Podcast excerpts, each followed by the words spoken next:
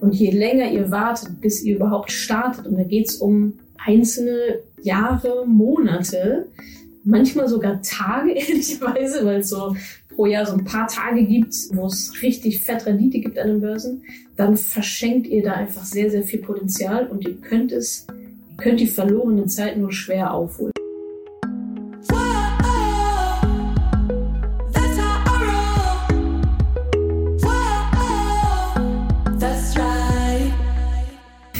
Herzlich willkommen zu einer neuen Ausgabe von Eure Top. Punkt, Punkt, Punkt. Wir hatten schon eure schlechtesten Geldentscheidungen, eure besten Geldentscheidungen und jetzt haben wir euch gefragt, was hättest du gerne vor zehn Jahren über Finanzen gewusst? Also der einprägsame Titel dieses Videos lautet Eure Top. Was hättest du gerne vor zehn Jahren über Finanzen gewusst? Und der Inhalt liefert direkt hart nach. Ihr legt direkt los mit äh, Punkt Nummer eins. ETFs, ja, dass es ETFs gibt, wie die funktionieren, hat hier zum Beispiel Jules geschrieben, dass es ETFs gibt, ja, die man bereits mit geringen Beträgen pro Monat besparen kann.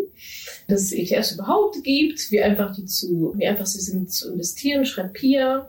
Simone schreibt, ich hätte gerne gewusst, was ETFs sind, beziehungsweise, dass es sie überhaupt gibt. Zudem, dass ich eine riesige Rentenlücke habe, jedoch eigenständig meine Finanzen in die Hand nehmen kann. Und Schnuff78 schreibt, Schön wäre gewesen zu wissen, wie leicht es ist, in ETFs zu investieren und dass der Zeitaufwand sehr gering ist. Frau kann das auch schaffen. Ja, dem ist ja fast nichts mehr hinzuzufügen. Finde ich auch, ja, wenn wir alle vor zehn Jahren gewusst hätten, was ETFs sind und wie das funktioniert, dass das alles gar nicht so schwierig ist, würden äh, wir Frauen allgemein wahrscheinlich finanziell auch jetzt besser dastehen. Also ja, es ist relativ leicht. Teilweise ist es mir aber auch ein Ticken zu leicht mit, ich mache mir mal ein Depot auf und guck mal, investiere mal in irgendwas und guck mal, was passiert. Deswegen jeder Appell, es ist wahrscheinlich, ist wahrscheinlich leichter, als ihr es denkt. Aber trotzdem gibt es da natürlich einige Schritte zu gehen, die auch immer noch nicht schwer sind, aber die man halt gehen sollte vorher, bevor man relativ blind in irgendwelche Sachen investiert. Aber grundsätzlich so lange gibt's ETFs ja auch noch gar nicht. Wenn ihr das jetzt noch nicht gemacht habt, euch noch nicht mit Börse-ETFs beschäftigt habt, dann ist das jetzt vielleicht nochmal so der letzte, äh, der letzte Hint. Denn das hätten die meisten von euch gerne schon vor zehn Jahren gewusst und direkt damit angefangen. Also dann besser jetzt als nie. Punkt zwei, was ihr gerne gewusst hättet vor zehn Jahren, dass es nicht so schwer ist. Ganz generell. Colorful Cat schreibt, dass das Thema Finanzen keine Raketenwissenschaft ist und ich mich in wenigen Wochen mit Begeisterung in das Thema einarbeiten kann. Ja, so ist es. Olotti schreibt, dass Finanzen kein Hexenwerk sind. Hat sie mir so viel Geld gespart, dieses Thema vor zehn Jahren selber in die Hände zu nehmen, anstatt mich auf irgendwelche Berater zu verlassen. Das spielt ja natürlich auch noch mit rein. Genau, Finanzen sind kein Hexenwerk, trotzdem ist es dann noch ein relativ komplexes Thema. Und ja, das Geld, was viele von euch wahrscheinlich im Berater gesteckt haben oder irgendwelche Versicherungen, die doch nicht passen, überteuert sind, ist natürlich dann ärgerlich. Aber auch das könnt ihr jetzt noch besser machen. Und ihre Hauptaussage war jetzt, das Geld selbst in die Hand zu nehmen, dass es gar nicht so schwierig ist. Mairigigi schreibt, es ist so traurig. Ich wollte so, so, so gerne schon während des Abis anfangen zu investieren. Das hat meine Lehrer und alle, von denen ich dachte, sie könnten mir vielleicht helfen, gefragt, wie das geht und niemand konnte mir helfen. Immer kam die Begründung, die Börse ist mir zu kompliziert. Ich hätte also verdammt gerne gewusst, wo ich anfangen soll oder wo ich mich informieren kann. Mittlerweile natürlich alles geregelt, dank Natascha und Co. Ja, da sind wir auch bei einem wichtigen Thema. Ähm, es wird natürlich sehr, sehr groß gemacht auch oder es erscheint auch sehr groß und kompliziert. Also Börse ist nicht kompliziert, Finanzen sind nicht kompliziert, aber schon komplex, muss man schon sagen. Es hat schon viele verschiedene Facetten, wenn man es richtig machen will. Und ja, glücklicherweise müsst ihr euch jetzt nicht mehr an eure Lehrerinnen wenden, sondern an YouTube und äh, Bücher und Co. und Mentorings und so weiter. Sibylle schreibt dir doch, ich hätte gerne gewusst, dass man keinen Bankberater braucht, um an der Börse mitzumachen. Dass es kostenlose Depots gibt und dass man mit kleinen Beträgen vorsorgen kann. Finde ich auch nochmal einen wichtigen Punkt im Sinne von so schwierig ist das ja alles gar nicht und selber in die Hand nehmen. Ihr braucht keinen Bankberater, um eure Finanzen zu regeln. Unser Ansatz ist ja hier, Finanzen selbst in die Hand nehmen. Dafür braucht ihr keinen, im Gegenteil. also, kommt bitte einfach gar nicht erst auf die Idee, euren Bankberater nach Aktienfonds oder irgendwas zu fragen, weil was macht der? Der verkauft euch natürlich die Bankprodukte, logischerweise. Das ist aber in 99,9 Prozent der Fälle nicht das, was ihr eigentlich braucht, wollt, wenn das Thema ist privater Vermögensaufbau. Das könnt, könnt und solltet ihr selbst machen, selbst in die Hand nehmen. Ja, ansonsten seid ihr wieder abhängig von irgendwelchen Beratern und was die euch so erzählen oder der eine sagt so, der andere sagt so und am Ende wisst ihr wieder nicht, was soll ich denn jetzt eigentlich machen. Deswegen selbst in die Hand nehmen, Entscheidungen treffen. Das war also Nummer zwei, dass ich es alleine machen kann. Genau. Auch da erster Schritt wieder Thema Humankapital, Wissen aneignen natürlich. Nummer drei, ja, sehr schönes Hands-on-Thema, die Pay Yourself First Methode. Dürftet ihr kennen, ihr schreibt Locky Knows Pay Yourself First, dass Sparen so einfach ist und wie ich das Geld dann investiere. Katalin schreibt, dass ich mich als erstes selbst bezahlen sollte und dann, dass man auch sicher an der Börse investieren kann, genau. Also diese Pay Yourself First Methode für alle, die jetzt noch nicht so genau wissen, was das ist, da geht es einfach darum, sich selbst zuerst bezahlen. Ja, wir kennen das alle. Wir gucken am Anfang des Monats aufs Konto, dann geht die Miete ab, dann geht die Versicherung ab, dann bezahle ich irgendwelche Rechnungen, dann gehe ich ins Kino und so weiter. Also alle bekommen ihr Geld, was ja auch okay ist. Ja, also bitte bezahlt eure Rechnung. Und am Ende des Monats sitzt man dann da und denkt sich, hm, irgendwie ist ja gar nichts übrig geblieben ja, das ist halt auch der Fehler in der Denkweise, zu sagen, naja, ich guck mal, was am Ende des Monats übrig bleibt, weil das ist dann tendenziell nichts bis wenig.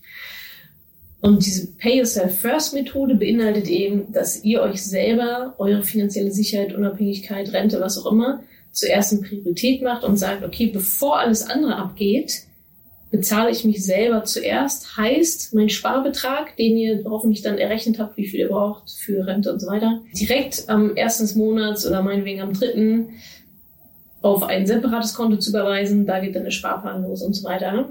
Aber dass ihr einfach automatisiert dafür sorgt, per Dauerauftrag, dass eure Sparrate, also das, das, was ihr braucht, dass das als erstes abgeht und dann kommt die Miete und dann kommen Versicherungen und dann kommen Kinobesuche und so weiter und so fort.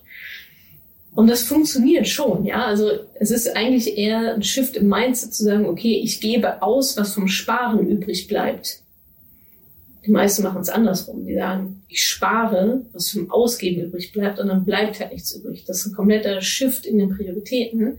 Und dann kommt es ganz, ganz oft so, ja, aber ich kann irgendwie gar nicht mehr so viel sparen und challenged euch da mal, wenn jetzt der Staat kommen würde und sagen würde, okay, wir erhöhen die Steuern um 10 Prozent, dann wäre das auch möglich. Ja, also ihr könnt es auch wie eine eigene Steuer sehen. Ja, 10 Prozent ist eine gute Daumenformel. 10 Prozent eures Gehaltes zack, weg aus den Augen, aus dem Sinn, weg damit, wegsparen auf ein separates Konto. Und alles andere baut sich auf magische Art und Weise dann nämlich genau darum. Also probiert es einfach mal aus. Ich finde super, dass hier mit auftaucht. Ich glaube, wenn wir das alles alle vor zehn Jahren schon gemacht hätten, nämlich so rumzudenken und Sparen zuerst zu setzen und selber an erste Stelle zu setzen, dann wären wir schon alle Millionäre wahrscheinlich. Also Pay Yourself, die Pay Yourself First Methode an Position drei bin ich sehr stolz auf euch, dass es mit aufgetaucht ist. So, Nummer vier, ja, Zinseszinseffekt kam auch super häufig. Little Be Fresh, Grüße an dieser Stelle auch eine ehemalige ähm, Kundin, jetzt auch selbstständig und so weiter, hat geschrieben, ich hätte gerne vom Zinseszinseffekt erfahren und was dieser für meine Rente tun könnte. Und dass die Zeit ein so wichtiger Faktor ist. Schreibt hier, du bist ja noch jung, da musst du dich noch nicht drum kümmern, stimmt halt einfach nicht hätte ich mal besser mit 18 schon angefangen. Und so geht es eigentlich die ganze Zeit weiter. Zinseszins verstehen, Zinseszinseffekt, Zusammenhang Zinseszinseffekt und Rentenlücke. Genau, das kam ganz häufig hier bei euch. Slow Moment schreibt, dass ich eine Rentenlücke habe, dass man die passiv mit ETFs stopfen kann. Also ja, Leute, ne? Also Zeit ist in dem Moment in diesem Sinne wirklich Geld.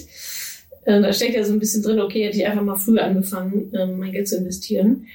Der Zinseszinseffekt, der funktioniert je besser oder kann am besten seine volle ähm, Power entfalten, je früher damit anfangt. Ne? Also zu investieren, dann bekommt ihr darauf Rendite, Gewinne, Zinsen, was auch immer. Das wird dann wieder reinvestiert. Das passiert bei ETFs, bei den, die richtigen auswählt, ganz automatisch.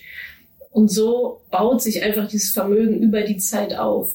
Und je länger ihr wartet, bis ihr überhaupt startet, und da geht's um einzelne Jahre, Monate, manchmal sogar Tage, ehrlicherweise, weil es so pro Jahr so ein paar Tage gibt, wo es richtig fett Rendite gibt an den Börsen, dann verschenkt ihr da einfach sehr, sehr viel Potenzial und ihr könnt es, ihr könnt die verlorene Zeit nur schwer aufholen. Also auch jetzt kann man natürlich immer noch das Beste rausholen, aber der beste Zeitpunkt war gestern, der zweitbeste ist heute. Und das ist nicht irgendeine Floskel, sondern das ist einfach Mathematik. So. Ähm, je früher anfangt, desto kleiner können auch die Sparbeträge sein. Ja, es ist ein großer Unterschied, ob ich mit 20 Jahren anfange und erreichen dann 200 Euro oder 250 Euro zu sparen, bis ich in Rente gehe. Oder ob ich mit 40 anfange und dann reichen natürlich die 200 Euro nicht mehr, weil mir 20 Jahre einfach fehlen. Und dann sind wir schnell bei noch einer Null mehr. Und dann kriegen alle große Augen dann, wie soll ich das denn hier schaffen? So viel verdiene ich ja gar nicht. Und das wollen wir natürlich so gut wie möglich verhindern. Deswegen Zinseszinseffekt, Korrelation mit Rentenlücke ganz enorm. Früher ist besser. Mehr Zeit, mehr Geld. So, auf Platz 5. Ja, ist ein Mindset-Thema. Und zwar hättet ihr gerne schon vor zehn Jahren gewusst, dass man nicht schon vorher reich sein muss, bevor man mit dem Vermögensaufbau anfängt. Ich glaube, das ist auch ein Zitat von Warren Buffett. Aktien sind nicht für reiche Menschen, sondern für Menschen, die reich werden wollen. Das finde ich ganz einprägsam. Das ist ja auch so ein Mythos über die Börse, über Aktien. Ja, das ist doch noch was für Reiche. Und dann muss ich jetzt mal 50.000 Euro schon gespart haben, bis das sich überhaupt lohnt. ja, bis sich Geld vermehren lohnt. Genau, also Mindset-Thema, dass man nicht vorher schon reich sein muss und gleichzeitig auch, dass ja, Geld nicht schlecht ist, Geld nicht böse sein muss. Alexandra hat das schön zusammengefasst. Sie schreibt, dass Geld und Reichtum nicht unbedingt eine Sache der Privilegierten ist, und egal wie wenig man hat, man mit den richtigen Methoden viel mehr rausholen kann. Genau das steckt ja da drin, dass man nicht vorher schon reich sein muss, sondern reiche Menschen haben halt vorher andere Sachen gemacht, um mal überhaupt reich zu werden. Ähm, Alexa schreibt, dass man nicht als Spitzenverdiener oder reich sein muss, bevor man in Aktien oder ähnliches investieren kann. Annika schreibt, dass man schon mit wenig Geld anfangen kann. 25 bis 50 Euro pro Monat hätte ich sicherlich investieren können. Die auch eine schöne Reflexion, ja, rückwirkend zu sagen, ja, ah, 50 Euro im Monat wäre schon noch drin gewesen. so, damit hätte ich das mal vorher gewusst. Also das ist so der ganze Bereich. Man muss nicht vorher schon reich sein äh, und nicht alle Reichen sind böse. So. Casa schreibt hier noch, genau, 25 Euro pro Monat als kleiner Anfang okay sind und dass man fast ohne Gebühren in ETFs unkompliziert investieren kann. Bella schreibt, dass Geld besitzen nicht bedeutet, dass man ein schlechter Mensch ist, dass sie ihr Geld nie hat arbeiten lassen. Finde ich auch nochmal einen sehr schönen Aspekt, das, da sind wir auch wieder beim Thema Glaubenssätze und Mindset. Nicht alle Reichen sind geizig, nicht alle Reichen sind schlecht. Geld an sich ist erstmal neutral. Geld ist weder gut, noch schlecht, noch irgendwas, sondern es hat das, welche Bedeutung wir ihm geben und was wir damit machen.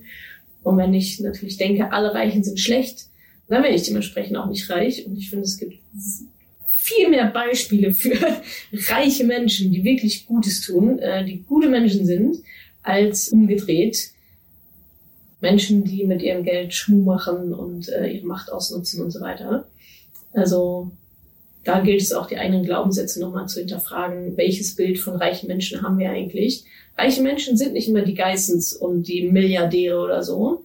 Äh, es gibt ein schönes Buch, das heißt The Millionaire Next Door. Ja, wie viele Millionäre eigentlich überall so ein bisschen auch so mit rumwabern, ja, wo man jetzt nicht denkt, oh, du siehst aber aus wie ein Millionär, sondern die haben aber trotzdem Vermögenswerte im Millionenbereich und gelten damit als Millionär und das sind in der Regel keine schlechten Menschen. So, ja, das war äh, das fünfte Thema. Nummer sechs, dass das Thema Spaß machen kann. Ich sage es euch ja immer wieder, mir will ja keiner glauben, deswegen lese ich jetzt vor, was andere sagen. Maria tanzt drüber nach, auch eine Mentoring-Trainerin, glaube ich, Maria dass das Thema Finanzen definitiv nicht langweilig ist. Äh, Moneyful Mind schreibt, wie viel Spaß Finanzen machen, genau, dass es nicht böse und gefährlich ist. Lila und Gelb, dass man davor keine Angst haben muss, ist auch richtig. Also beziehungsweise manchmal finde ich ein bisschen Angst ja auch ganz angebracht. Wenn ihr nicht wisst, was ihr tut, dann habt ihr Angst und zwar auch zu Recht. Ja, also die Angst hindert euch dann daran, hoffentlich große Fehler zu begehen. Aber normalerweise, wenn ihr das Wissen aufgebaut habt, gibt es keinen Grund mehr Angst zu haben. Und vorm Lernen sollte man sowieso keine Angst haben. Das ist ja das, was ihr da macht mit Wissensaufbau. Ja, aber ganz grundsätzlich, dass das Thema nicht langweilig ist und auch Spaß machen kann. Das ist auch immer wieder ein sehr schöner Nebeneffekt, auch bei meinen Mentoring-Teilnehmern. Das sagen eigentlich alle, ja, ich hätte gar, also Finanzen machen mir irgendwie richtig Spaß. Ja, also es ist nicht mehr dieses, oh, scheiße, da muss ich mich auch noch kümmern. Das ist am Anfang. sondern irgendwann kommt man so in diese Gewohnheit, sich auch mit Geld zu beschäftigen und hier noch was zu finden und da noch eine Methode und dann verkaufen die Leute irgendwelche Sachen und fangen neue Jobs an oder verhandeln ihre Tagessätze oder was auch immer. Und natürlich macht es dann Spaß, ja. Es ist ja auch Sachen, in denen man Gutes machen ja dann auch Spaß und umgedreht. Sachen, die Spaß machen, denen bin ich auch gut. Und ähm, das ist, glaube ich, ein wichtiger langfristiger Effekt, um auch wirklich am Ball zu bleiben, dass man halt den Spaß beim Finanzen entdeckt und das dann halt ausnutzt, um halt weiterzumachen. Ja, das war's. Das waren eure Top 6, was ihr gerne schon vor zehn Jahren über Finanzen gewusst hättet. Ich fasse das nochmal kurz zusammen. Punkt 1 war, dass es ETFs gibt, wie das funktioniert, dass ich mit 25 Euro oder mittlerweile auch schon weniger losstarten kann. Punkt 2, dass es gar nicht so schwer ist. Ja, ich habe gesagt, es ist komplex, aber nicht kompliziert und ihr braucht dafür auch keinen Berater, sondern ihr macht das selber, indem ihr euch das Wissen aneignet. Dann drei war die Pay Yourself First Methode, also sich selber zuerst zu bezahlen und dann erst alles andere ähm, zu begleichen. Zinseszinseffekt, was der für einen riesen, ja, für eine riesen Macht hat, auch auf eure Rentenlücke. Je früher anfangt, desto besser. Punkt fünf man muss nicht schon vorher reich sein, um halt ein Vermögen aufzubauen, sondern startet damit, dass man halt anfängt. Und übrigens sind nicht alle reichen Menschen böse. Und Nummer sechs, dass Finanzen auch Spaß machen können. Ja, und dass es gar nicht so ein angstblödes Thema ist, wie man das vorher vielleicht so denkt. Und dann habe ich jetzt zum Schluss noch meine zwei Lieblingskommentare. Die Frage war ja, was hättest du gerne schon vor zehn Jahren über Finanzen gewusst? Familiengemüse schrieb alles und ein Schuljahrhundert Wege schrieb alles eigentlich. In diesem Sinne, beschäftigt euch mit euren Finanzen, lasst nicht wieder zehn Jahre verstreichen oder wie viel auch immer, nicht mal ein Jahr. Setzt euch hin, informiert euch, eignet euch das Wissen an, übernehmt endlich die Verantwortung äh, für das ganze Zeug. Ihr habt jetzt gehört, das ist alles gar nicht so schwierig, es macht sogar Spaß und ihr seid auch keine bösen Menschen, wenn ihr für euch selber sorgt. Das ist sehr, sehr legitim. Ich hoffe, ich konnte dir in dieser Podcast-Folge einiges Neues vermitteln und vor allem Lust auf mehr machen. Wenn dem so ist, wenn du dranbleiben möchtest, dann habe ich was für dich, nämlich meinen kostenlosen Newsletter. Dort bekommst du regelmäßig Tipps, Tricks sowie alle Neuigkeiten aus dem Madame Moneypenny Universum, denn News gibt es dort immer zuerst. Also einfach kostenlos anmelden auf www.madamemoneypenny.de slash newsletter und dann bekommst du schon ganz bald Post von mir.